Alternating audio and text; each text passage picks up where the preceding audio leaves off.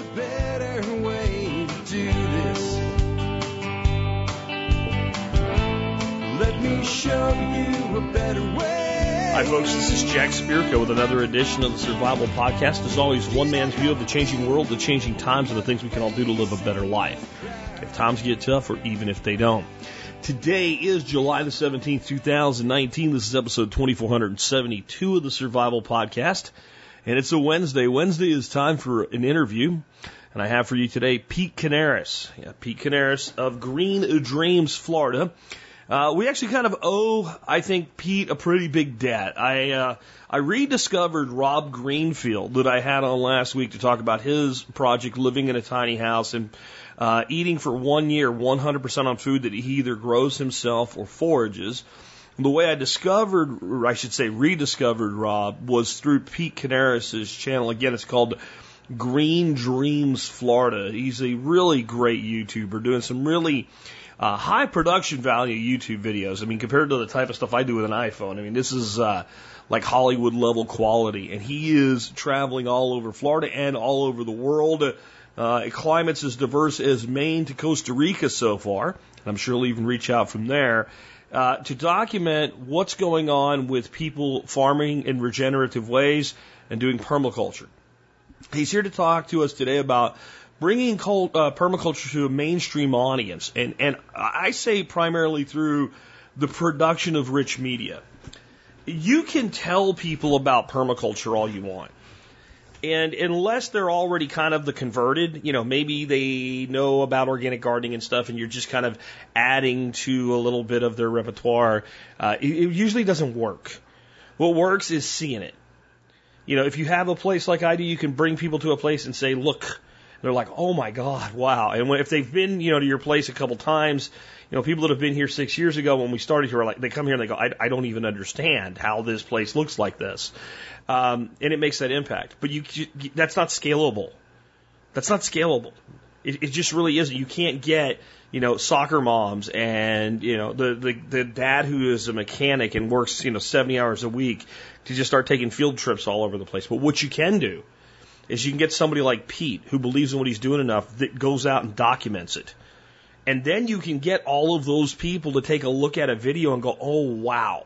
I want at least a little bit of that for myself and my family. That's what Pete's doing. And he's doing a fantastic job with it. We have him on today to talk about all of that and more. We'll bring him on in just a minute. Before we do, let's go ahead and hear from our two sponsors of the day. Sponsor of the day, number one today, is Harvest Eating. Hey, we're talking about permaculture today. When you start growing your own food and you, when you reach out past peppers and tomatoes, not that there's anything wrong with peppers and tomatoes. I grew about uh, 25 pounds of cherry tomatoes this year, and I am known as the pepper whisperer. But we try to branch out. You know, I'm growing um, Oriental uh, uh, eggplant for for one instance of, of things I'm growing. Uh, Tromboncino zucchini. We just picked a big one of those today. You start to grow things that you don't just generally find in the grocery store. And you start having access to combinations of things uh, at particular times of the year. And well, then you got to know how to cook it. Well, expert council member Chef Keith Snow has been working with us in one way or another for about eight years now. He has a great podcast, a great website, great products, and he's just a great dude overall to help you learn how to cook seasonally and locally. You need to check out his website at harvesteating.com. Next up, you know, we water all those plants. We need water for ourselves, and we want to make sure the water we're drinking is safe and healthy at all times, not just if the shit happens to hit the fan.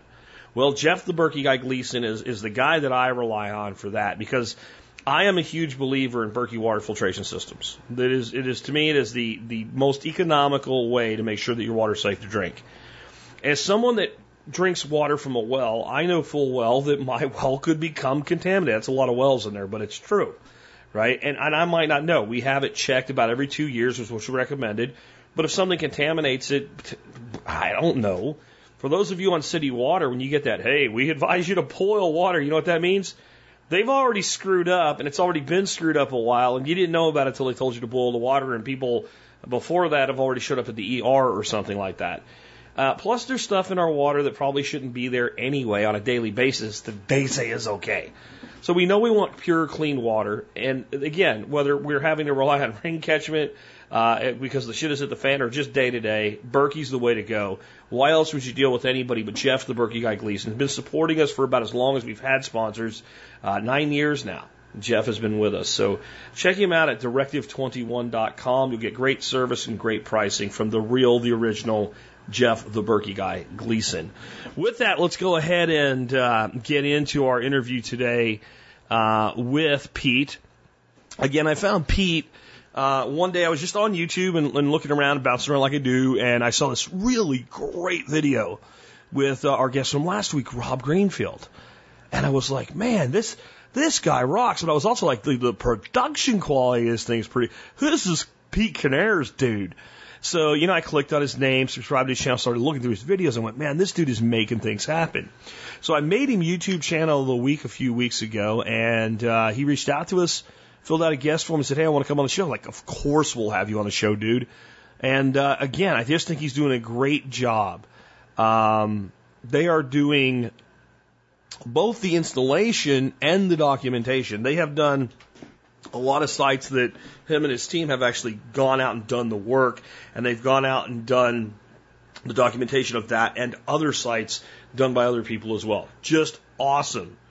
And with that, I'm really excited to bring our special guest on, Pete Kanaris. Hey, Pete, welcome to the Survival Podcast, man. Hey, Jack. Thanks for having me on. Long time listener, big fan over here.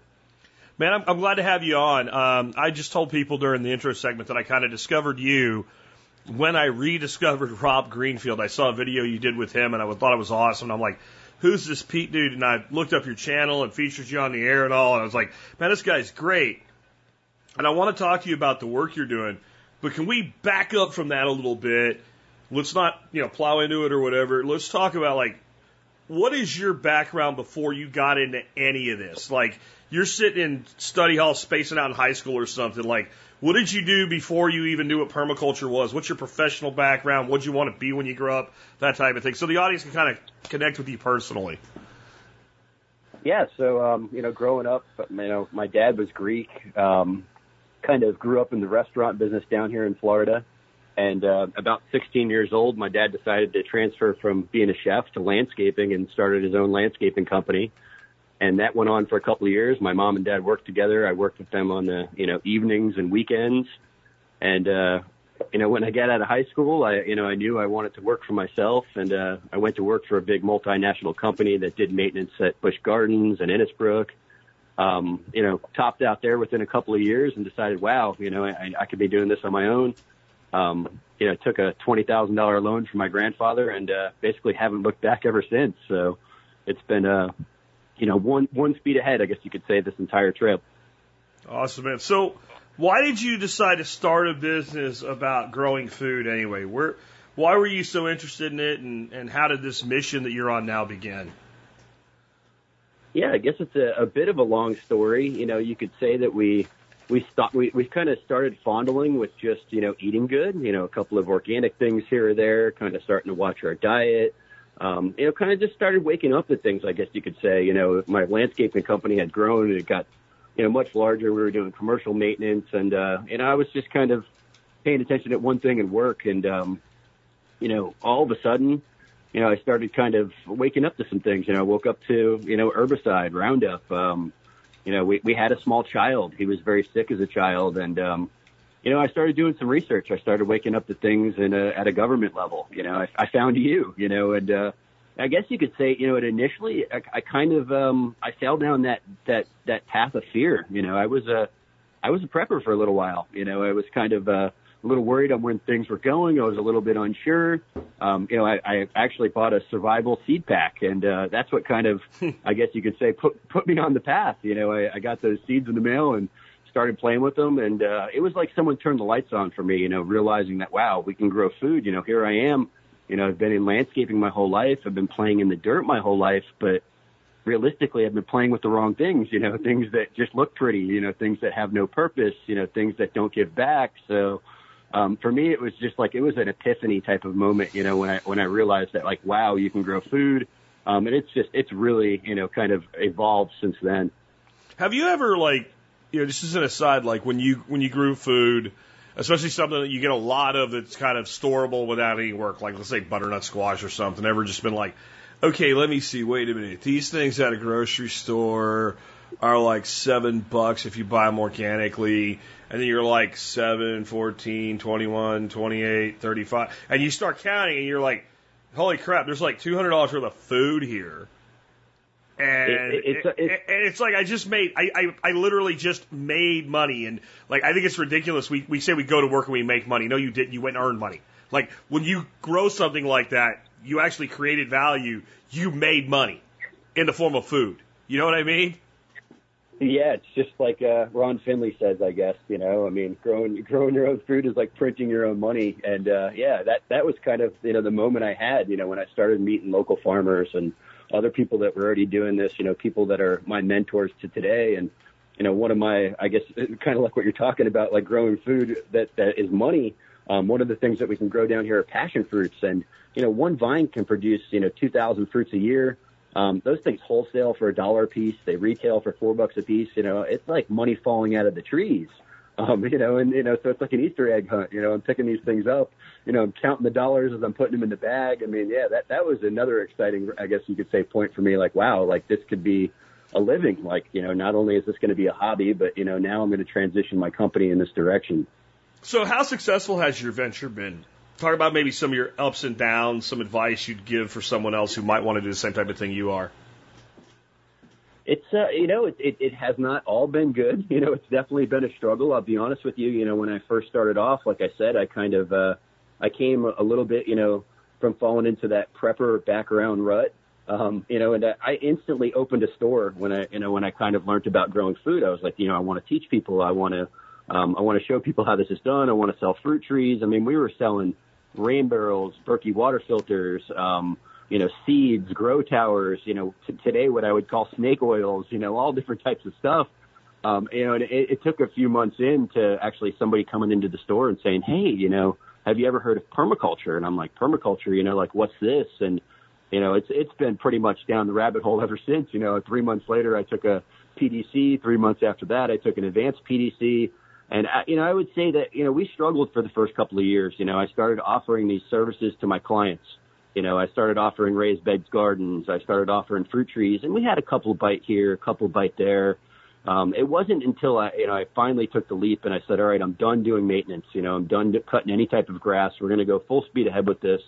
That it, it finally started to get a little bit of traction. You know, and you know, in all of my years of being in business, I've never advertised in my life. You know, everything has been just from doing quality work, word of mouth. You know, um, you know, things traveled really fast that way. So you know, for me, you know, the YouTube, the the Instagram has really been like the big catalyst. You know, that that in the last couple of years, um, you know, we get all of our business through there now. Um, I can't keep up with it. You know, it's it's become you know something that I never expected where it was going to take me. I mean, you're doing a great do- job documenting what you guys do, what other people do. Can you maybe just explain like what exactly is your business model? Like, what do you guys actually do so that people out there understand that?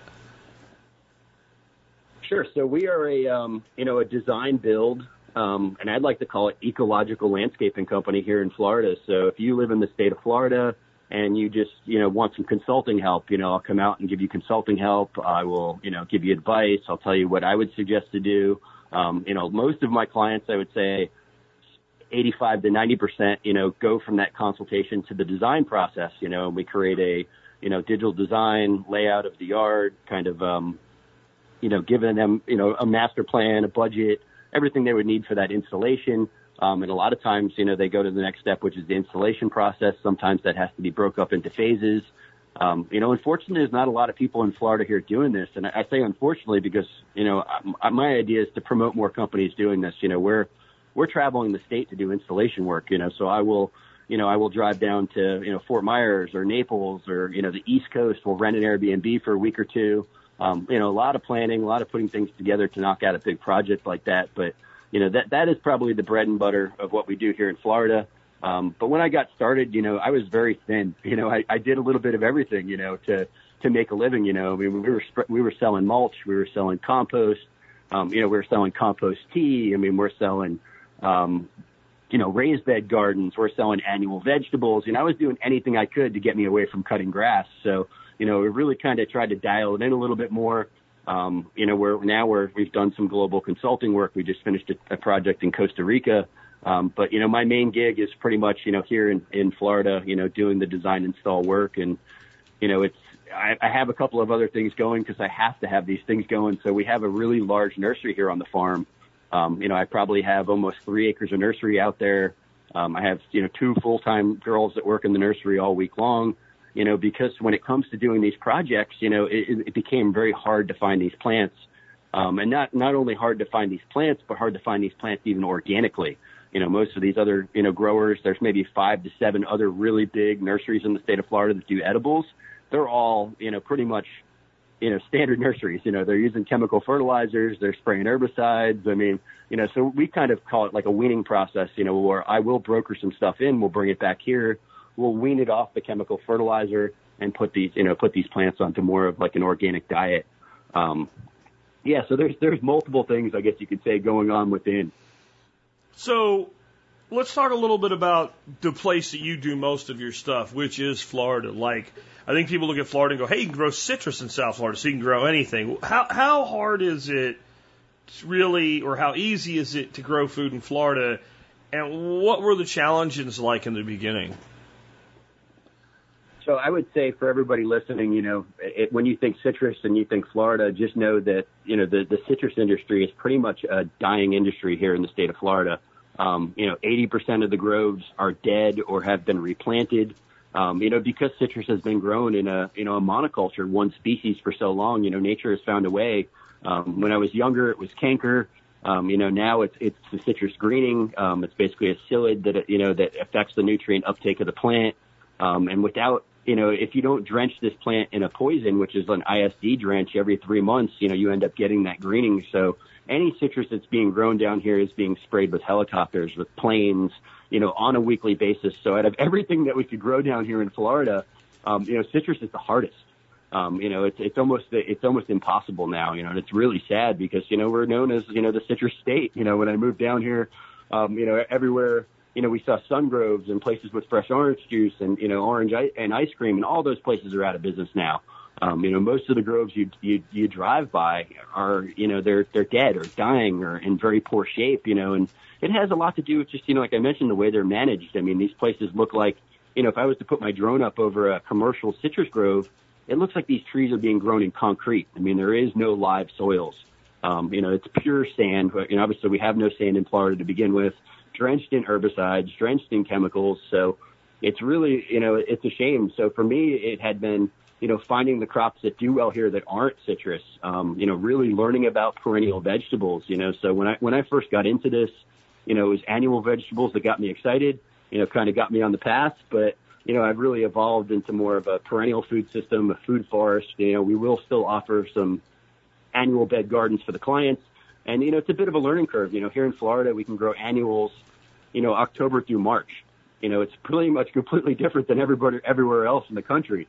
Um, you know, where down here in the summertime, that's the fun stuff for me. You know, that's when we can grow the you know, the, the calabazas, the tropical pumpkins, the sweet potatoes, the bananas. I mean, I, I grow 40 to 50 different types of bananas, um, you know, mulberries, figs, um, peaches, persimmons, plums.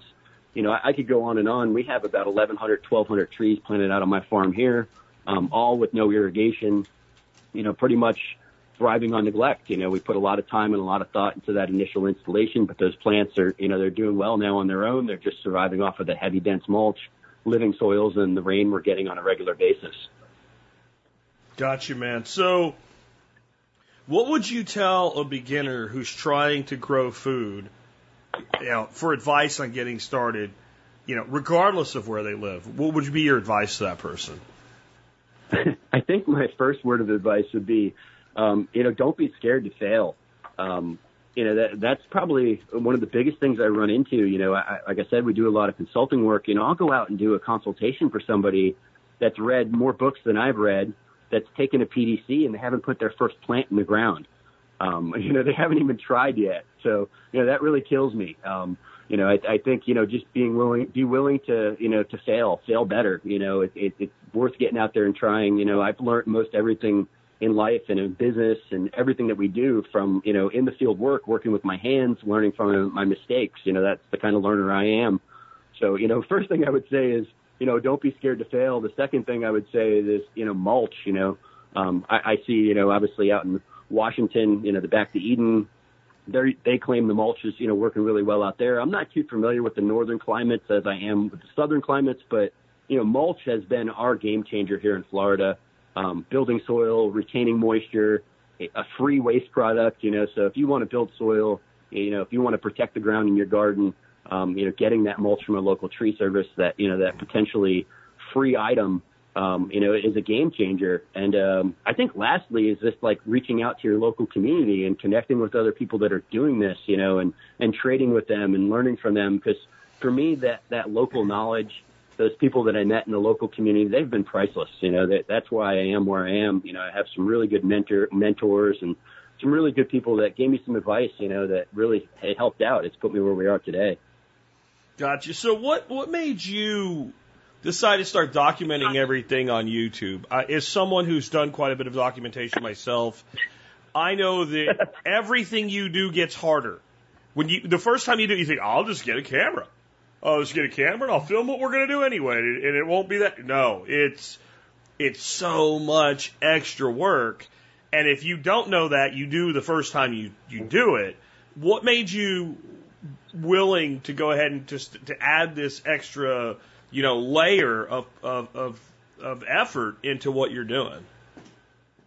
Yeah, so um, I guess we started a YouTube channel in like 2014. You know, had only uploaded a couple of videos, four or five videos, and it's kind of a long story. But about two years ago, um, I got an email from Justin Rhodes, uh, the Great American Farm Tour. You know, and he was doing a tour around the United States featuring all of these, you know, the best farms in the country. And, you know, I think, um, I actually think Diego Footer recommended that he come see me while he was in Florida, you know, and, uh, I got this email and I'm like, oh, you know, I, I kind of laughed it off to be honest with you. I'm like, oh, a YouTuber, you know, he wants to come here and make a video and he wants to stay at the farm for a couple of days, you know, no big deal.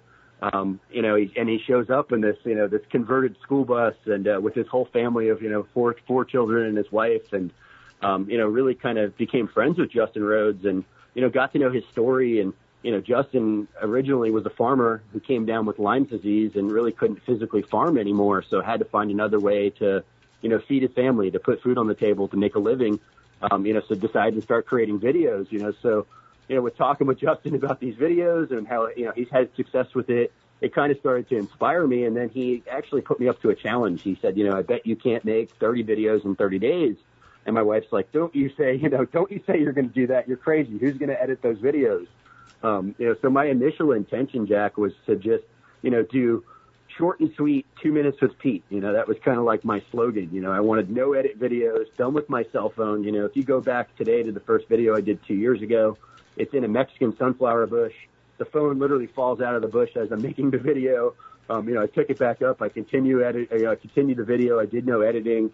Um, and I did that for the probably the first 50 to 60 videos. You know, we actually kept and continued that daily upload going um, until you know I was like, all right, you know, it's time to get a drone. Okay, you know, it's time to get another camera. And you know, that's kind of like when my wife stepped in and she's like, all right, we can do a better job at this. You know, I can edit. You know, we can make these look better. Um, and you could say that I've really just found a real passion, you know, for this this ability to you know, I've always thought, you know, think local, act global, and the videos really give me that ability to hit this global audience, you know. So, you know, now where it is today, you know, I mean, I would say that, you know, we're, we're producing really high quality videos, you know, with lots of, um, lots of B-roll and drone footage. And, um, you know, I, I do my best to, to make, you know, if it's not myself or the other person I'm interviewing look really well. And we're just really trying to inspire people. You know, I'm trying to get people out there to, and not be scared to stick their you know their shovel in the dirt, not be scared to to fail, to try something, you know. And that we've the feedback I've gotten, the people I've ran into, the people that have moved to Florida since we started these videos, um, they keep me going. You know, those comments that I get on a daily basis. You know, I I really thought that YouTube was going to be a little bit you know more similar to Facebook when I first started. Um, you know, but I've noticed that there's definitely a lot less uh, I guess you could say trolls. You know, I get like 90, 90 to 95 percent really, really positive feedback. You know, to where there's a lot of negative stuff on Facebook. You know, where you know this has, has been nothing but positive, re, you know, reassuring and kind of just keep pushing me in this direction. You know, so now today, you know, we produce one video a week if I'm lucky. Um, you know, ideally I'd like to make it two, but um, yeah, it's, it's just been a, just an unbelievable journey. Journey. If somebody would have asked me, you know, two years ago where I expected to be with YouTube, I, I could have never guessed where the camera would have taken me. What would have happened with this? You know, to move past the cell phone. Um, it's just it's been a, it's been kind of a monster, you could say, that's just gotten out of control, but a, good out of control.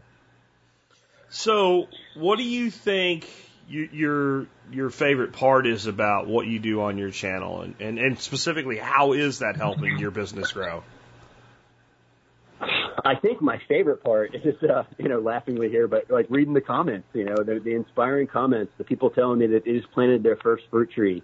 Um, you know, I just had a, last week we went to a mango tasting and I had a lady reach out to me and said, you know, my son has converted our whole backyard into a food forest because of you. You know, he's dying to meet you at the tasting, you know, and I was like, wow, like this is awesome. You know, like it's really great to see, you know, all these people that are getting excited about growing food. They're trying different stuff um, and you know, just by highlighting our installs and you know, and really, you know, being pure and honest, you know, like all of my videos for anybody listening that wants to get into YouTube, like, um, I, I, I never ever do second takes. I never ever, you know, plan a video before I do it. You know, everything's kind of like I, I put the, the bullet point together, um, and it's very off the hip. You know, I don't, I don't really, you know, I don't spend a lot of time researching. I don't, I definitely don't have a whole, you know, drawing board, you know, planned out for that video. You know, I really, I pick a point I want to talk about. I already know a good amount about the point, and I just kind of go with it. You know, I'm, I hate second takes.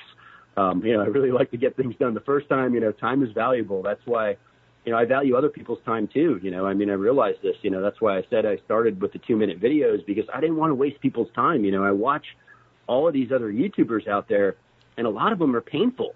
You know, it's like, man, like you just uploaded, you know, you just uploaded this 45 minute video and there might have been like five minutes worth of like valuable content in there for me. And the rest, you know, it like gave me a headache, like made me want to run away and never watch your channel again, you know? So, um, you know, even, even though my videos are getting longer, um, they, they're very, very, you know, densely packed, maybe overly, you know, like people can't handle the amount of information, you know? So I, I find, you know, like I said, I value my time, I value your time, you know, and I think it's very important if you're going to put something out there online you know, be to the point. You know, give the meat and the potatoes. You know, give people what they want to hear. Yeah, I'd agree with that. I think that there's a place for quick and there's a place for medium and there's a place for long. Uh, I've been turned on uh, to Joe Rogan stuff for a long time, but I've always looked at his podcast and like I look for like the segments and stuff, you know, because it's like three hours and 40 minutes of podcast. And then I found this Graham Hancock dude talking about past cataclysms on Joe Rogan, and I'm sitting there cutting dinner and I'm three hours into a podcast with the phone listening to them because it's so compelling. And I think that, that it was like, oh, what are you doing? I'm, I'm making dinner and I'm still listening to this thing. So I think it, it depends on the quality of the content. And the reason I think your, uh, your videos have continued to grow your audience, even though they're longer, is because they're continuing to bring people uh, the two most important things if you want to do that education and entertainment. Like you can be really educational but boring as heck. I had some teachers like, oh my god, I'll just read the book. Please shut up. Uh, and then you have some that are like really entertaining and you learn a lot. And I think that's what your videos are doing. The production quality brings that. I think the audience you have naturally is like, I want to see really cool stuff. So when you show them really cool stuff, they're happy. And because they're happy and they're entertained and they're they're getting all of that um, it's it's almost like you know like permaculture porn. Then they're they're they're they're learning along the way, and and I think that's why you've been able to do so much with it. I've been having a great time with it. Note that you actually mentioned two of my favorite podcasters. I mean, I, I love Graham Hancock, and I listen to Joe Rogan whenever I can. You know, you know as much as I do. I mean, I don't listen to as many podcasts as I used to. I actually I listened to your podcast with Rob there a couple of weeks ago. Really enjoyed that one. Um, but I sometimes don't even listen to my own videos anymore. You know, it's, it's finding time. You know, the, yeah. You know, the, the the older we get, the less time we have. You know, I actually I'm turning 40 years old tomorrow. You know, and I'm I'm hitting a point where it's like, you know, I finally, you know, I've got a personal assistant now. You know, we're we're kind of starting to grow the crew a little bit. Um, trying to, you know, alleviate some of this weight off my shoulders and make my job, you know, that much easier. But you know, it's really exciting. I think the next 10 years is going to be the, the catalyst. You know, I, I feel like there's some big shifts and some big things coming. Awesome, man. So, um, who are, let's talk about some of the people in your video. We've mentioned Rob. Uh, I did have him on the show. He was there last week or the week before, so he was just on. But you've got other people on there. Uh, Jim Kovaleski, uh, Paul Zink, some others. Uh, how have these folks inspired you? What is some of the stuff they're doing? You know, how are they uh, impacting your subscribers? Yeah, so I guess we could start with Rob. Um, you know, I, I had no idea how legit Rob was. You know, I, I started reaching out to to him. You know, hey man, let's you know let's collaborate. You know, I would say last August, a, a couple of months before he started his you know his one year grow your own grow and forage your own food. You know, without knowing that was even coming up. And um, you know, we kept kind of missing each other, missing each other. We finally scheduled, and it was probably about you know maybe 30 days when he was into this, and you know, I, I picked some, you know, like rare fruits from my farm, some, some red jaboticabas, um, some really interesting star fruit and some Rollinia, like really amazing tropical fruits and like brought them for him as a gift. And I get there and he's like, no, I can't eat that. I'm like, what? What do you mean? I, I grew this. This is from my farm. He's like, no, you don't understand. Like, he's like, if I did not grow it, if I did not plant it, if I did not forage it, I am not eating it. I'm like, wow, you know, like Rob, like holy crow, like you're really really hardcore here, you know. So um, yeah, he's like you know uh, very extreme to say the least, you know. But the the, the movement and the the ripples that he's creating, I think, are just going to be they're they're huge. You know, the feedback that I'm already getting, like I've had hundreds of emails from people that are like, "Thank you so much for the Rob video. Like I had this garden and I wasn't eating it." You know, now we're eating, you know, 30 to 40% out of our, our garden every week. You know, Rob has inspired us. So, you know, what, what Rob is doing is definitely working, you know, you know, to, to be someone like him that had no background of gardening, no background of farming, and just to be able to step into this with like little to no experience in Florida and survive and thrive, it, it's it's pretty unbelievable, you know. So Rob has just been like this, um, you know, unbelievable, you know, explosion of fans and viewers and you know people are freaking out about it. I mean, most people, a lot of people don't believe it. That's the crazy part in these comments. You know, they're like, yeah, right. You know, I mean, I, I get that one almost every day still on his videos. So you know, his video I think to this day is probably one of my highest viewed videos. You know, up until Rob. Um, I was pounding the pavement pretty hard. I never really had a viral video. You know, I don't do a lot of that clickbait stuff. Like, you know, we try to keep it authentic, you know, and we just put that one out with Rob and it did really well. Um, you know, and the channel's definitely grown a bit since. Um, the second gentleman you, you mentioned there, Jim Kovaleski, um, he's he's one of my very good mentors. Jim actually was one of the first people I ran into when I wanted to get into this movement of of farming and growing food, and in about 2011. And you know, when we first hear about farming, you know, we we have this you know this this vision in our head of this big farm, you know, this this scale, this size, you know. And I thought I needed 10 acres you know, I thought I needed 20 acres, you know, and, Jim's like, oh, I grow in my front yard around the corner. I kind of laughed Jim off, you know, and, uh, you know, I bought some of his groceries. I bought some of his lettuce. I went home. Um, you know, I went back like two weeks later by the farmer's market. He was there then. I stopped to talk to him and he's like, you really need to come by. He's like, you know, I'd love to show you what I'm doing. You know, I bought some lettuce again. And I kind of laughed again. I'm like, this guy's farming in his front yard, you know, like what a joke. Um, you know, like I didn't think it was possible. I didn't think, you know, anything of it. Well, two weeks after that, I was on I was on a bike ride, um, you know, about six blocks north of me, and I'm going down this road, and the whole entire front yard was like this multi-species, interplanted, grid pattern style annual vegetables, like something out of Better Homes and Gardens. Like, you know, I, I locked up the brakes on the bike. I'm like, whoa, like this must be Jim's house, you know, and I'm walking around the front yard. He comes around from the side of the house, you know, and um, you know, I, I guess you could say that was the moment where I was like, all right, you know, I want to sponge off of Jim, and I rode my bike back there, you know, two to three times a week for the next couple of months, and just absorbed everything I could from him, you know, and until this day, you know, Jim is um, kind of a famous nomadic farmer. So Jim farms six months of the year in Florida and six months of the year in Maine, and goes back and forth. And he's kind of well known for his grass-fed vegetables. He uses a scythe in Maine and cuts about five acre five acres of, of field grass and uses that as his main source of nutrition for his annual vegetables. So he has like grass fed vegetables. So, um, you know, when, when Justin Rhodes was here, I brought Justin to meet Jim. You know, I think he's got probably 5 million views now with Jim's videos. Um, and Jim just has this, this amazing, you know, philosophy and, you know, definitely a, a permaculture background. He also comes from a standard landscape background. So I think that's why me and Jim really clicked. You know, he cut grass before, did everything that I did, you know, to see him, you know, doing this and doing this for himself, you know, in his front yard. Like Jim, you know, on a on a week, you know, just working in his front yard can make a thousand bucks. you know, just just growing annual vegetables. You know, that's and not really killing himself. Like that could be scaled up. You know, I mean, you know, since I found Jim, you know, obviously Curtis Stone's become big. You know, it, it could move to that Curtis Stone type level, though. You know, I mean, Jim's just kind of doing what Jim can handle. You know, he's 57 years old.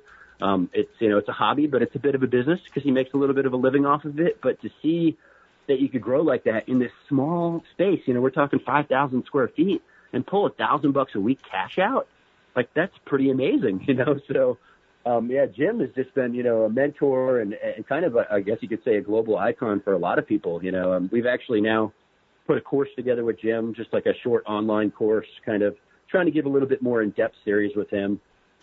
Um, and then the, the third one you messaged there, uh, Paul Zink. Paul Zink is just a, a famous collector that I, I met while I was in Costa Rica. So, you know, the camera, like I said, has taken me crazy places.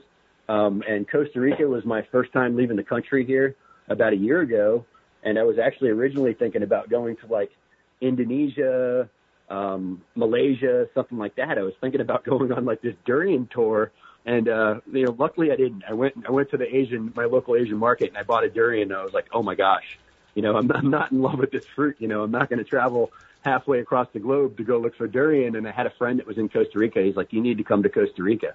Um, he's like, you know, we have all the same fruits. It's closer. It's cheaper. Um, and I, I have fallen in love with the country. It's a, it's unbelievable country. It's beautiful. Um, you know, the no frost, you know, is probably the really epic part about it. You know, where I'm at in Tampa, um, you know, we still get frost. We still get freezes. Um, you know, so the idea of being in a climate where you can grow anything all year long, you know, you don't have that frost, you know, worry. It's always, you know, kind of at the back of your mind. Um, you know, the, the, you know, the ability to have a, a farm-born spring on your property and waterfalls and rivers, you know. So I fell in love with the, the ecological diversity, the fruits, um, the topography, and, and the people. You know, Costa Rica has really been a, a pretty amazing place for me now. I've gone back, like I said, now for clients. We just finished a second tour. I actually just got back two weeks ago from taking a course there, um, which was absolutely amazing. I had a really good time at it. I took a, um, a syntropic farming course that's based off of Ernst Krauss or Gitsch I probably botched that up pretty bad, but he's the famous farmer out of Brazil, Life in Syntropy. I don't know if you've seen that one yet. I have not. But uh, amazing farmer. He's basically, you know, literally changed the rainfall rates in the region of Brazil he's in. He, if you ask me, he's, you know, he's like he's basically like the Geoff Lawton of Brazil. Um, you know, and he's only doing you know thousands of acres on projects, and you know he's literally taken the worst soils there and made them the best soils. He has, I think, it's the best um, coffee or cacao in the entire country now. I mean, the guy's he's doing unbelievable work, and it's very similar to permaculture, very similar to agroforestry, but I can just say that the density is like times 10 in a syntropic system. So, um, you know, it's, it's more, I guess you could say, a, a more managed system, more along the lines of the agroforestry, but the density of the food forest. So, yeah, Costa Rica has just been a, an epic kind of you know, never expected where it was going to go, where it's going to take me. You know, now I have clients and, and people, you know, sending me emails on a daily basis. Hey, next time you're in Costa Rica, you know, we'd love to host you. Um, we'd love for you to come here. You know, we have this place for you to stay. So it's really just opened up all kinds of doors. Cool, man. I, I think it's really awesome what you're doing and, and working with all these people. Um, one of the things that you, the word you hear bantered around in permaculture, regen ag circles, etc., all the time is change. And sometimes I feel like we're making huge inroads. And then I look at people in general and go, yeah, okay, they're going to burn down the last oak tree before anybody even turns off one Xbox. So do you think that real change is possible? And how are you uh, is is basically a videographer at this point and an installer uh, participating in making that change happen. Yeah, so you know when I went to Permaculture Voices PV1, I think I, I I listened to you there. Obviously, listened to your talk and stuff. Um, you know, I listened to Geoff Lawton, and you know he talked about you know you know reaching this tipping point. You know how we need. I think it was 11 to 13 percent of the population to tip in this, you know, regenerative direction. Um, you know, and at that time, he said we were at eight to nine percent. You know, this is the first one was in 2012. You know, here we are. You know, seven years later. Um, you know, I feel like we're we're on the tipping point. You know, it's happening right now. You're not going to see this on the news. You're not going to see this on TV. You're not going to see this on Facebook.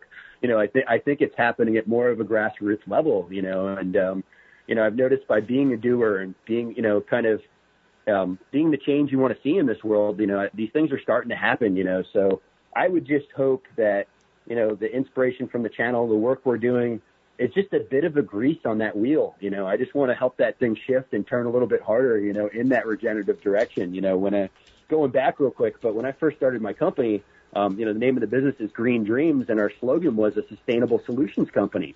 Um, and you know, now seven years later, I'm like, sustain is kind of crap. You know, to sustain is just to keep this current system. Like, you know, we don't want this. You know, we want to move past this. We want to regenerate. We want to move, you know, beyond to a better system, to the next level. So, um, yeah, if, you know, in a, in a perfect world, if I could just be a little bit of grease on that wheel and, and help the shift, which I think is happening, which I think is here, which I think is now, um, you know, that, that's awesome. You know, I feel good in life. You know, I feel like accomplished, you know, that's kind of like my dream.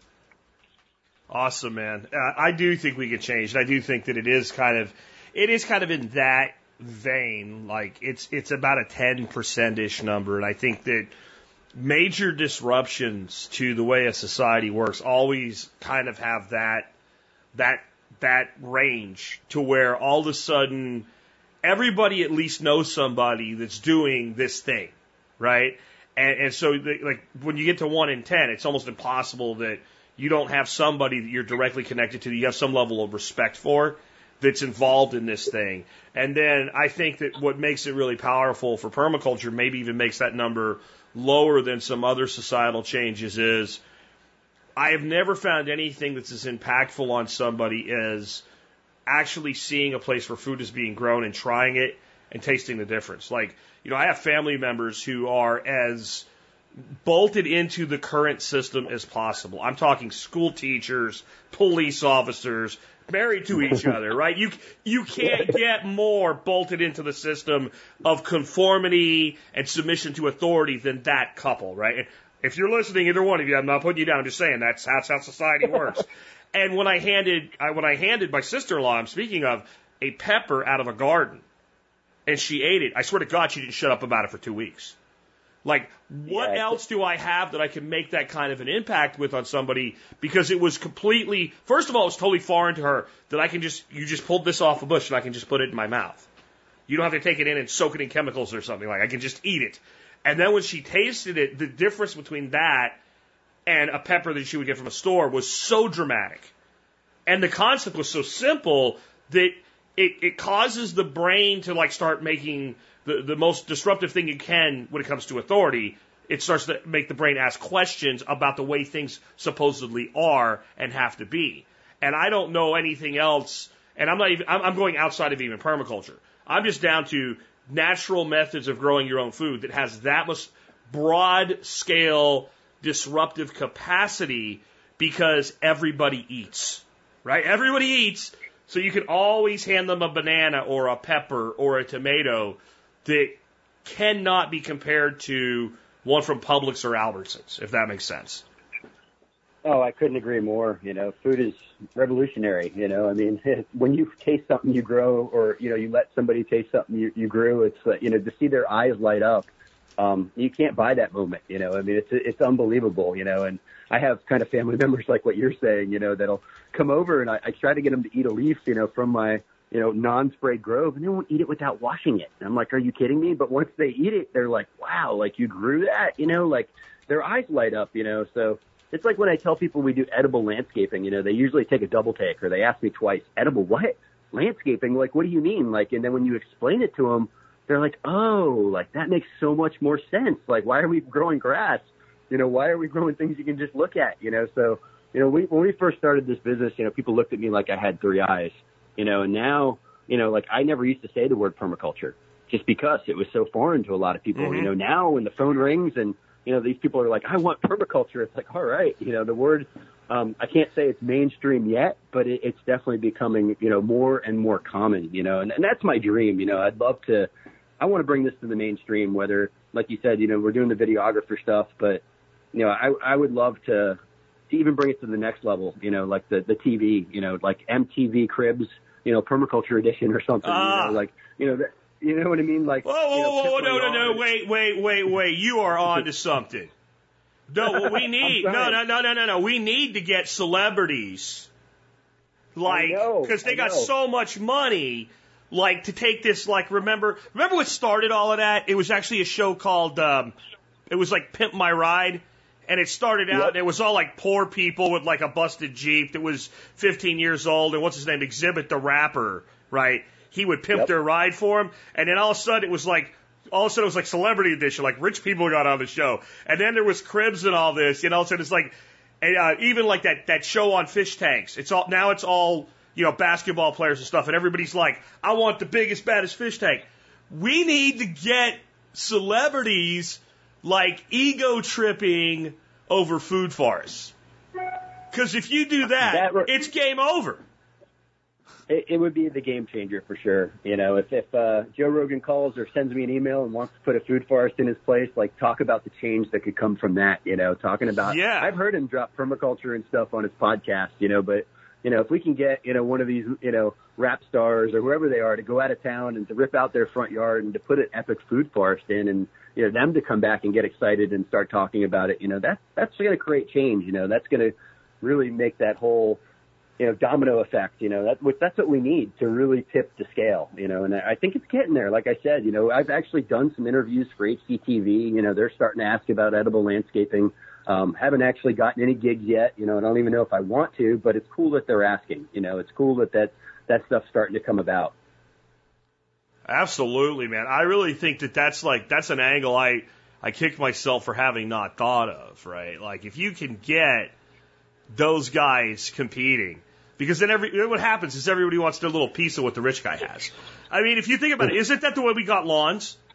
Right. So the the, Yep. the, the knights went out and they discovered, uh, uh, you know, the, the the the temples in India and the uh, Taj Mahal, and they had these like widows that were out there maintaining the grass with scissors. And by the time they got back home and told these stories, like everybody wanted a lawn and to be the lord of the manor, so they threw a sheep on it because at least that worked at the time. And now everybody's sheep uses gasoline and a pull cord.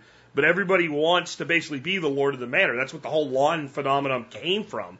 I don't think most people know that, but man, use that same psychological angle uh, for good. You know, I, I think that'd be amazing. No, I, I mean, what if we made food forests the Ferrari of 2020? You know what I mean? Like Yeah. making them cool. Like, like you said, everybody's going to want one. You know, that's that's the exciting stuff. You know, and I, eh, there's no more of an important place for this, in my opinion, than in Florida. Like, you know, we have such a sensitive ecosystem, and like you mentioned, all of these lawns. Like, you know, we have red tide problems and green blue algae problems now, and you know, all types of issues that could be solved. You know, just with doing things a little bit different. You know, and, and applying permaculture and using you know, compost teas and biochar applications, you know, like, um, you know, something I didn't mention, and I'm kind of backstepping here, but, you know, we use a lot of biochar with our sandy soils. And, um, I just wanted to point out for your listeners here, that, you know, the company I get my biochar from, the business partner and owner of the company is Justin Timberlake.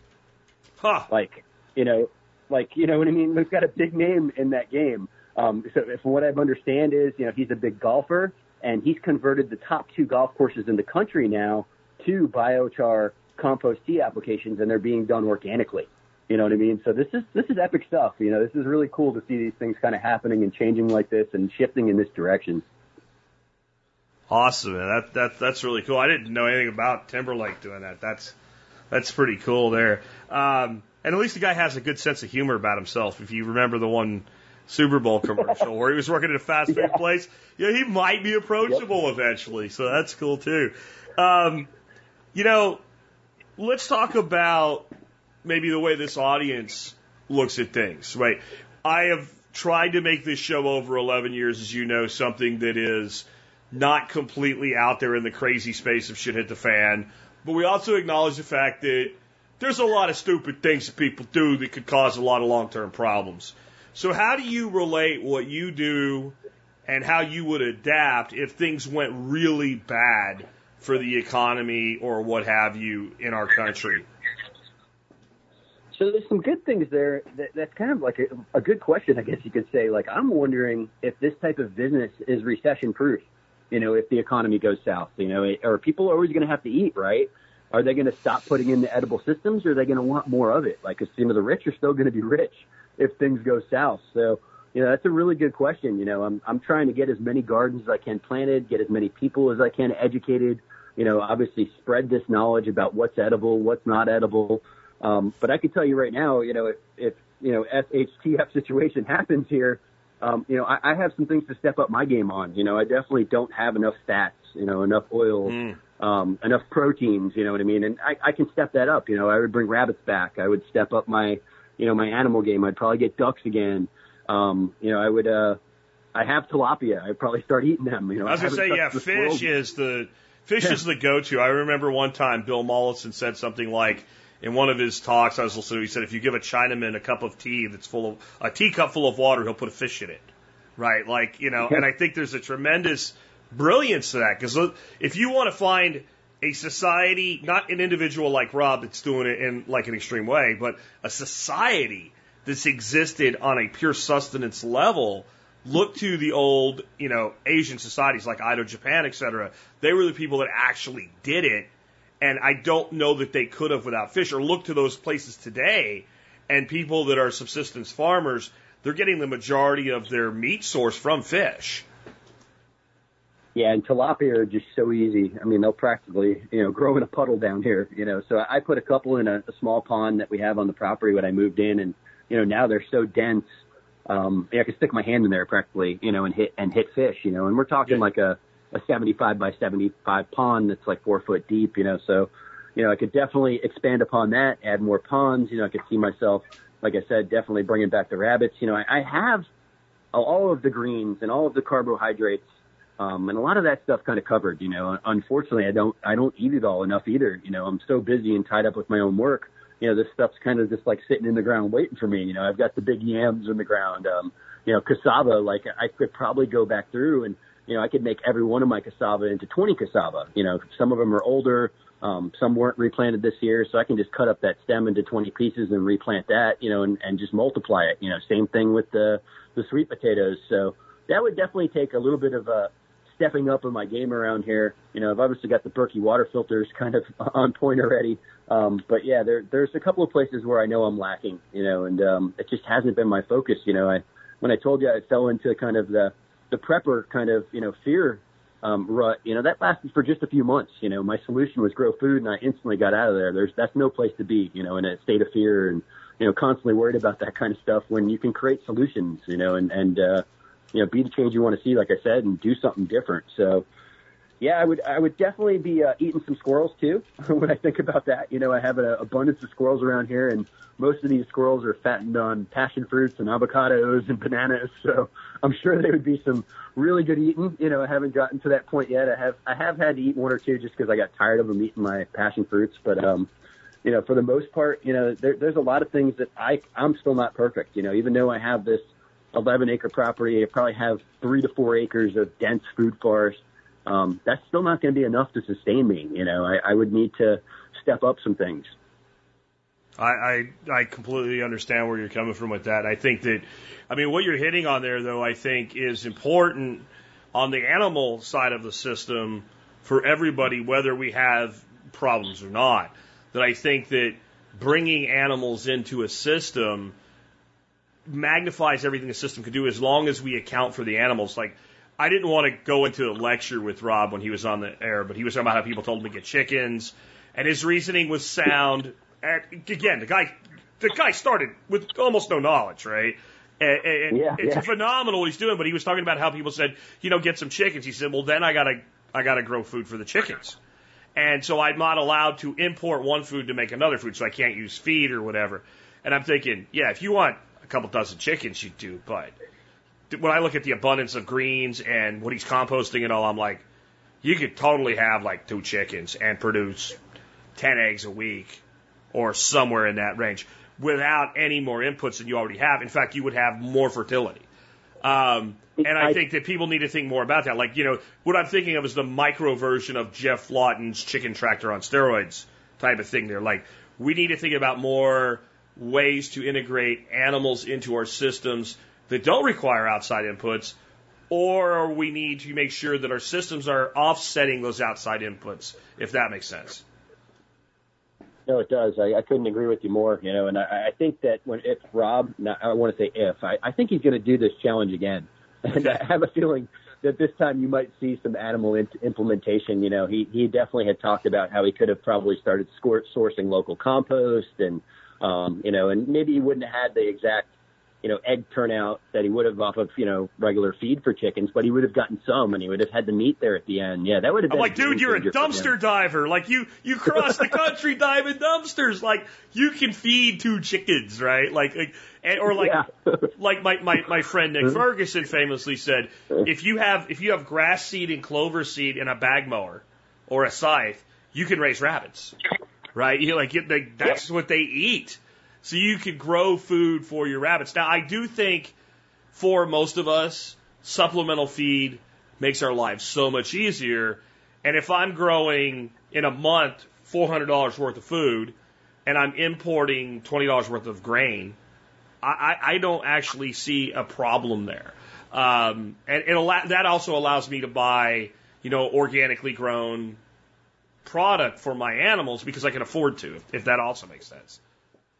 You know, it does. Yeah. And I think, you know, you know, obviously chickens have been bred into like these soy and corn producing machines. You know, I think yeah. like looking at some of these other birds, like, you know, guinea hens, if you could somehow control them or keep them in a, you know, more of a controlled, you know, if they could tractor potentially or something like that. If you could find their eggs, that's the, that's the most challenging part. But you know, they they seem to be fine without feed. I mean, they're they're bug eating, tick eating, um, you know, foraging machines. You know, they're they're predator birds. They're pretty amazing. You know, and uh, I will say I went to Will Harris's farm, the White Oak Pastures guy, and he told me that's his favorite animal on the entire farm. You know, out of everything he has, really? you know, all his cows. Oh, he that's his favorite tasting bird. Um, he absolutely loves them. Um, so that you know that's a really good one. They're just a little bit loud, but um, you know it's definitely one that you know could poten- potentially sustain you a bit. Yeah, absolutely. I, I think there's like you mentioned ducks. Ducks have in the right environment a foraging ability that makes them almost almost unnecessary to feed them. Like even here, except for I'm heading into my kind of my Darth is like July, August, the first half of September when everything turns brown, and I hope nobody throws a match out a window. Um, but the rest of the year, I feed my ducks feed more so that they will do what I want them to do than to keep them alive. Like because the fact that I feed them every evening, that makes them come home and then I don't have to do what you were saying and go search for eggs. Like they don't really need much outside input to to be healthy, to be happy, to survive, and to produce eggs. And uh, so I think there's like that's probably a thing to look at is what are some alternatives because everybody everybody and their mother does chicken, and I'm not putting the chicken down either. Chicken has a, an incredibly long history of you know being part of mankind and, and society. And and the, I mean the other side of that is like, well, what chicken? Like they were ugly and they were mean and they were little, but we had these Egyptian Fayoumis and those things like predators couldn't catch them. They almost hardly ate any feed at all. So like understanding that maybe what the catalog picture is is not the most you know beneficial thing for a person to use for subsistence and for regeneration, I think is an, an adaptation. And then like things that we think we know that we don't know, like quail. So I've always heard quail. Quail, quail can't hatch their own eggs. Like Japanese quail, like they can't hatch their own eggs. They don't lay their eggs in a specific spot. All they do is just drop out an egg. Well, if you keep it in a two by two cage, what else would you expect? I put them in an aviary and they're brooding. Right? So like, and then they eat very little in, in compared to what they return, and they're a meat product in six weeks after hatch. Like, so I think there's so much we don't know, and and I have this sneaking suspicion, Pete, that we're not discovering it, we're rediscovering it. Rediscover, yeah, it's coming back. I agree. I agree, and I think you know perennial crops. I mean, just stepping back real quick to the to the the rabbits that you were talking about. Like we sure. can grow a plant down here called Mexican sunflower, um, I actually just sent a 50 pound sample off of this to Arizona State. They're they're in the process of creating a liquid fertilizer for this out of this plant for third world countries. But this this plant is like literally pound for pound equal to chicken manure, but it's also a complete source of nutrition for a rabbit. That, like that's all you would need is this plant, and it grows like six foot a month. Like so, this thing grows like a weed. Um, you know, you just plant it one time and kind of forget it. And there's other perennial crops like the moringa, which everybody kind of knows or they've heard of, is super nutritious. Um, katuk is another one that's super high in protein. You know, like so. I live really close to Busch Gardens, and there's a company here in Florida called Koala Grow that grows all these things that I'm talking about, and they sell them to Busch Gardens every week for their high-end equestrian animals and stuff. So they're buying moringa, katuk, you know, Mexican sunflower, perennial vegetables to feed to these like, you know, their highest end animals. So it's also, you know, a superfood. It's, it's you know, it's super nutrient dense and there probably is nothing better you could be feeding that animal. Absolutely. The, the you mentioned the Mexican sunflower. I know that uh, rabbits would eat it because rats will. I, I've actually had possession of one, and it was in a pot, and I had it out on my potting bench, and it disappeared, like ate it to the down into the dirt. So clearly, it's palatable, right? And and it's something I probably need to look more into about growing for for my animals. I think that's that's an excellent one, and some of the other stuff you mentioned is really cool as well. And there's a lot. Yeah, not. Go ahead. I was just going to say, not just food. Don't forget that that is like, you know, that's like growing your own fertilizer for Sure. everybody out there listening. Like, you know what I mean? That is, you know, there's nothing better that, in my opinion, that you can grow in the South that grows really fast, creates biomass, can handle the heat, doesn't need irrigation, um, and it's super high, you know, in, in, they say it's a dynamic accumulator, but it's also super high in nitrogen. So when it's wet, it's pound for pound equal to chicken manure. I mean, so this stuff's like, you know, it's pure nitrogen, you know, that we're putting down into the soil. So what we like to do in our chop and drop system, we'll grow those in relation with clumping grasses, you know, high carbon, high silica. So when we're chopping them, we're getting that carbon nitrogen ratio. You know, I got the high the high nitrogen from Mexican sunflower, and then I get the high silica, high carbon from the grasses, whether it be vetiver, Fakahatchee grass, or, or even a grass that you're siphoning. You know, you're kind of getting that ratio, and it slows the breakdown. And all of a sudden, you've created this slow release fertilizer that you didn't have to buy, that you just grew. Yeah, absolutely. And then you start thinking about adding something like comfrey with that and, and making, you know, green manures and those two together. And also you're growing fertility and not just through straight biomass, like actual nutrient dense fertility. And again, I think we're back to what else, what else don't we know that somebody did Oh. know? This, I mean, you you listen to Graham, Graham Hancock, and I can't think of the other guy that's on with him all the time now, the, the, the British student that wrote the book, uh, Footprints of the Gods or something, um, or Fingerprints of the Gods. Like when those I guys know- talk I about exactly catac- yeah, those guys talk about cataclysm and like lost civilizations, and I'm wondering, okay, that's all great, and I, I think they're onto something. By the way, I'm not a skeptic. I'm a skeptic because you should be in science, but I'm not a heavy skeptic of that. I think there's some very valid case there. But I'm wondering how much of past civilizations that we even know there were people here and we know what they did, how much of their knowledge we've lost, even though we think we know what they knew. Like, for instance, like the Romans made concrete. We all know that. A lot of people don't know is the concrete the Romans made. Like the best concrete we, we make today is not as good as what the Romans did. We don't even know how the Romans made their concrete, and we can go look at it. What the heck do we not know that we don't even know we don't know, right? Like, I mean, I know that sounds like double speak, but really, it, to me, it's actually very encouraging because it means all these things are out here to either be discovered or rediscovered. I couldn't agree with you more. No, it's uh we're still we're still relearning, you know. I think that's the most exciting part about what I do. Like I'm never gonna figure all this stuff out, Jack. Like I'm never gonna know all of these plants, you know. I, I tell people all the time there's you know, there's forty thousand edible species of plants, you know, and inside of that we have varieties, you know, so some things like apples, there's twenty thousand varieties, you know, like I'm never gonna I'm just scratching the surface over here. Like I'm still learning, you know, that's what's so exciting, you know, for me, coming from a standard landscape business and being in this rut, you know, of like feeling like I hit the top, I'm not going to learn anything else, you know, to get into this, you know, ecological type direction where the sky's the limit. Like I'm never going to learn it all. There's always going to be somebody that's smarter than me. There's always going to be somebody that has something I don't have. I mean, that's like, that's awesome. I'm always learning, you know, and, uh, I think that's the most exciting part about what we do. Awesome, man. Uh, by the way, the other guy's name is Randall Carlson. Uh, that, that, Oh yeah, I was thinking it was Graham Hancock that ran that Fingerprints of the Gods. Yeah, uh, Randall. I think Randall Carlson is maybe it's Graham that's the writer and Randall's the bearded guy with 800 slides. Right? It's one. It's one or the other. Those guys are freaking awesome. Anyway, just They throwing are. that at yeah.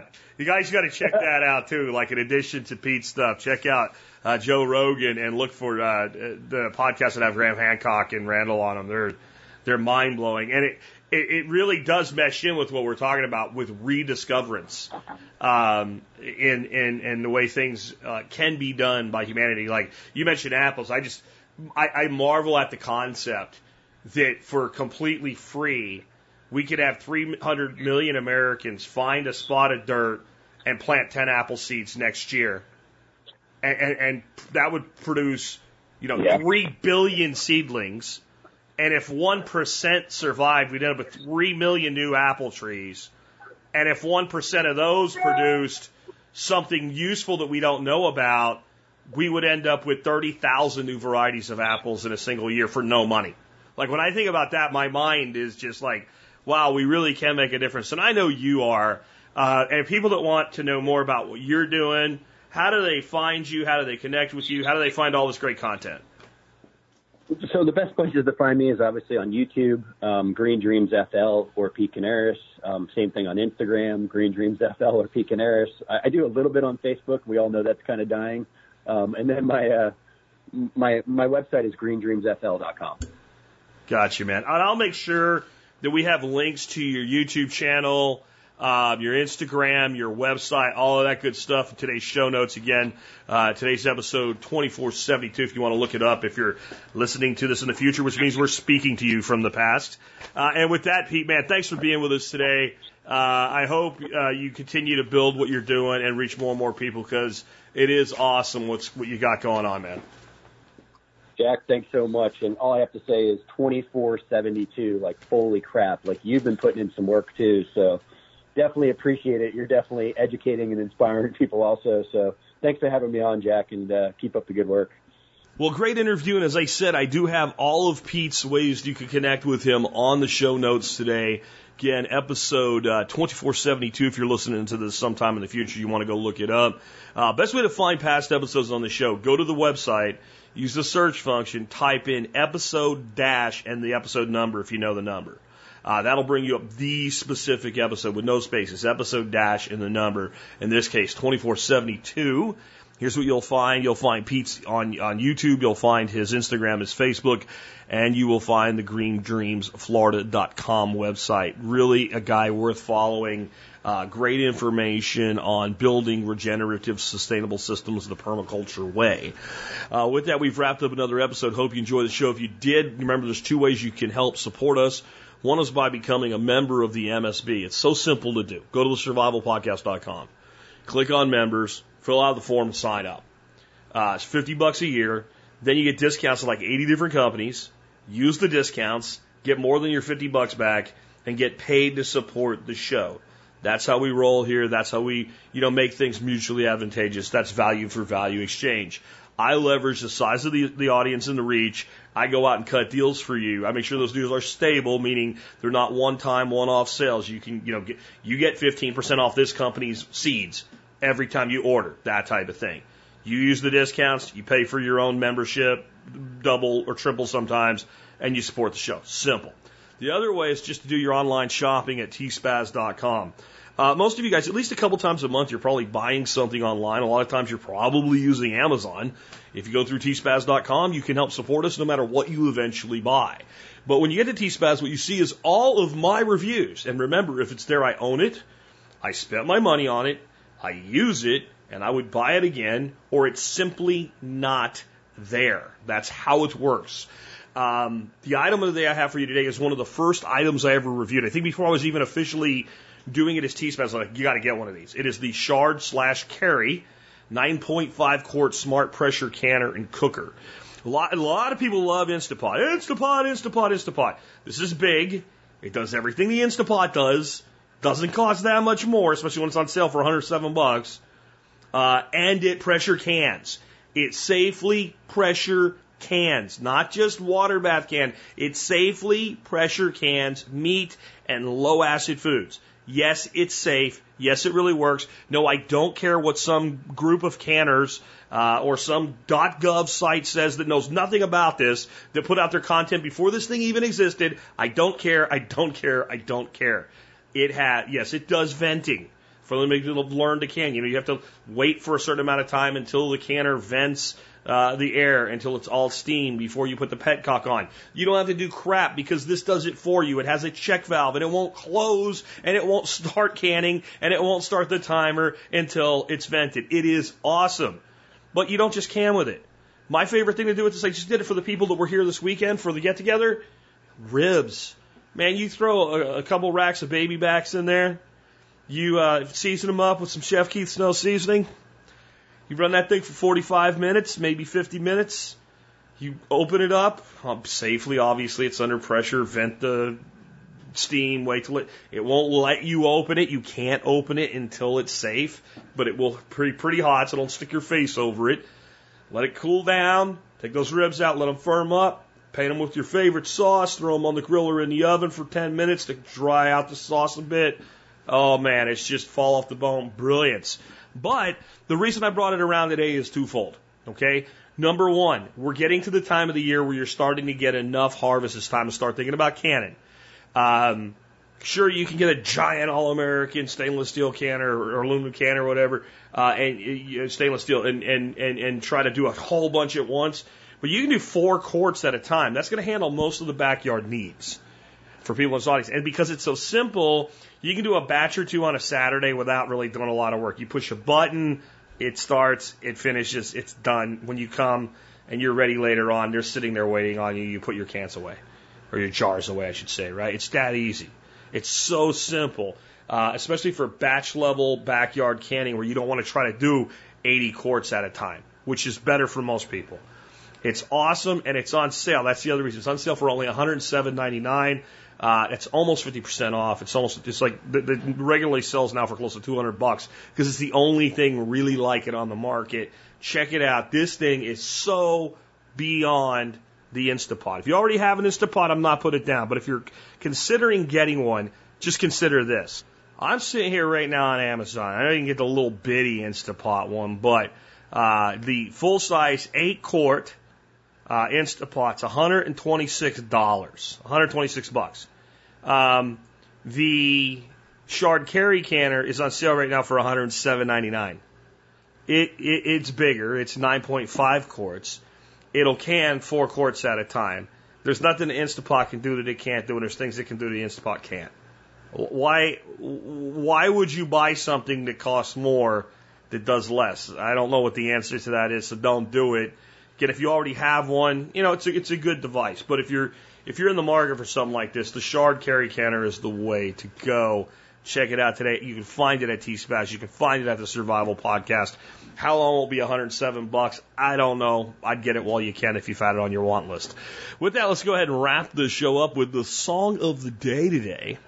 We are in Charlie Daniels week and we have probably I don't know if it's my favorite Charlie Daniels song, but it's the one that I, I think I enjoy the most. Maybe maybe there's a difference between enjoying listening to something uh, versus uh, it being your favorite. I'm not sure, but this is called Uneasy Rider, and it's like several of Charlie's songs. It is a spoken word song, at least to a degree, and it takes place uh, kind of set in the time of the 70s and it takes place in a mythical bar uh, where he's broken down in Mississippi uh, with some fairly uh, backward folk who are uh, not exactly the kind of people you want to hang out with.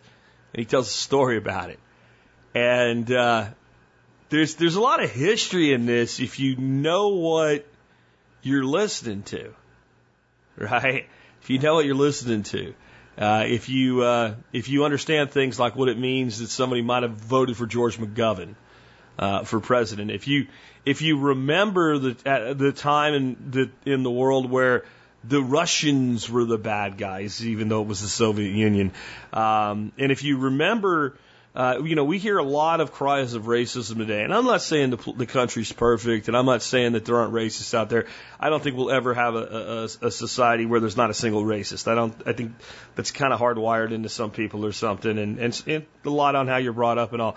But this song is from a time when racism um, and all of the crap that goes along with it was a was a real problem was a real problem still in this country. We'd gotten through the 60s. We'd gotten through the 60s. Um, so there was a lot of uh, rights that had been restored that should have never been taken away. But there was still very much a heavily institutionalized system of racism uh, within the country. And it was very evident. And a lot of people today are screaming racism is everything I don't like is racism is a stance a lot of people have today. They weren't alive during this time, and and and I, I try to give them a little bit of leniency in in realizing you don't know what it really looks like. You don't know what it really looks like. This song sort of mocks the people on that side, and I want to point out that a lot of headway was made through the mocking of people that are like the people described in this song. And, and, and some of the, and I, I don't think most people would consider this song racist today, though they might, because well, it's Charlie Daniels and he's a conservative or whatever. Um, but like things like the movie Blazing Saddles, that movie would be considered wildly racist by a lot of young people today, when the entire point of that movie was making fun of racist people.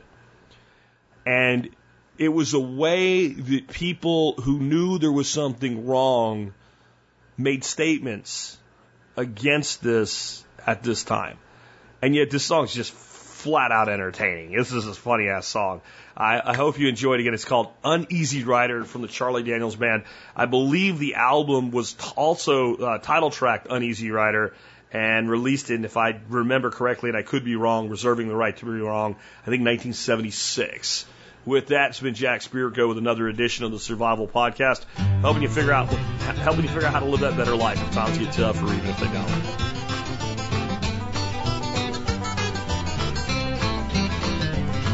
I was taking a trip out to L.A., tooling along in my Chevrolet, toking on a number and digging on the radio. Just as I crossed the Mississippi line, I heard that highway start to whine, and I knew that left rear tire was about to go. Well, the spare was flat, and I got uptight, cause there wasn't a filling station in sight, so I just limped on down the shoulder on the rim. I went as far as I could, and when I stopped the car, it was right in front of this little bar, kind of a redneck-looking joint called the Dewdrop Inn. Well, I stuffed my hair up under my hat and told the bartender that I had a flat and would he be kind enough to give me change for a one. Well, there was one thing I was sure proud to see. There wasn't a soul in the place except for him and me, and he just looked disgusted and pointed toward the telephone. I called up a station down the road a ways, and he said he wasn't very busy today, and he could have somebody there in just about ten minutes or so. He said, now you just stay right where you're at, and I didn't bother to tell the darn fool that I sure as hell didn't have any place else to go. I just ordered up a beer and sat down at the bar when some guy walked in and said, Who owns this car with the peace sign and the mag wheels and four on the floor? Well, he looked at me and I damn near died, and I decided that I'd just wait outside, so I laid a dollar on the bar and headed for the door. Just when I thought I'd get out of there with my skin, these five big dudes come strolling in with this one old drunk chick and some fellow with green teeth. And I was almost to the door when the biggest one said, You tip your hat to this lady, son. And when I did, all that hair fell out from underneath. Now, the last thing I wanted was to get in a fight in Jackson, Mississippi on a Saturday night, especially when there was three of them and only one of me. But they all started laughing and I felt kind of sick and I knew I'd better think of something pretty quick, so I just reached out and kicked old Green Teeth right in the knee. Now he let out a yell that'd curl your hair, but before he could move, I grabbed me a chair and said, watch him folks, because he's a thoroughly dangerous man. Well, you may not know it, but this man's a spy. He's an undercover agent for the FBI, and he's been sent down here to infiltrate the Ku Klux Klan. He was still bent over holding on to his knee, but everybody else was looking and listening to me, and I laid it on thicker and heavier as I went. I said, would you believe this man has gone as far as tearing Wallace stickers off the bumpers of cars, and he voted for George McGovern for president. Well, he's a friend of them long-haired hippie type pico fags. I bet you he's even got a commie flag tacked up on the wall inside of his garage. He's a snake in the grass, I tell you guys. He may look dumb, but that's just a disguise. He's a mastermind in the ways of espionage. They all started looking real suspicious at him, and he jumped up and said, Now just wait a minute, Jim. You know he's lying. I've been living here all of my life. I'm a faithful follower of Brother John Birch, and I belong to the Antioch Baptist Church, and I ain't even got a garage. You can call home and ask my wife. Then he started saying something about the way I was dressed, but I didn't wait around to hear the rest. I was too busy moving and hoping I didn't run out of luck. When I hit the ground, I was making tracks, and they were just taking my car down off the jack, so I threw the man a 20 and jumped in and fired that mother up. Mario Andretti would have sure been proud of the way I was moving when I passed that crowd coming out the door and headed toward me in a trot. And I guess I should have gone ahead and run, but somehow I just couldn't resist the fun of chasing them all just once around the parking lot. Well, they're headed for their car, but I hit the gas and spun around and headed them off at the pass. I was slinging gravel and putting a ton of dust in the air. Well, I, I had them all out there stepping and fetching like their heads were on fire and their asses was catching, but I figured I'd better go ahead and split before the cops got there. When I hit the road, I was really wheeling, had gravel flying and rubber squealing, and I didn't slow down till I was almost to Arkansas. Well, I think I'm going to reroute my trip. I don't wonder if anybody'd think I'd flipped if I went to L.A. via Omaha.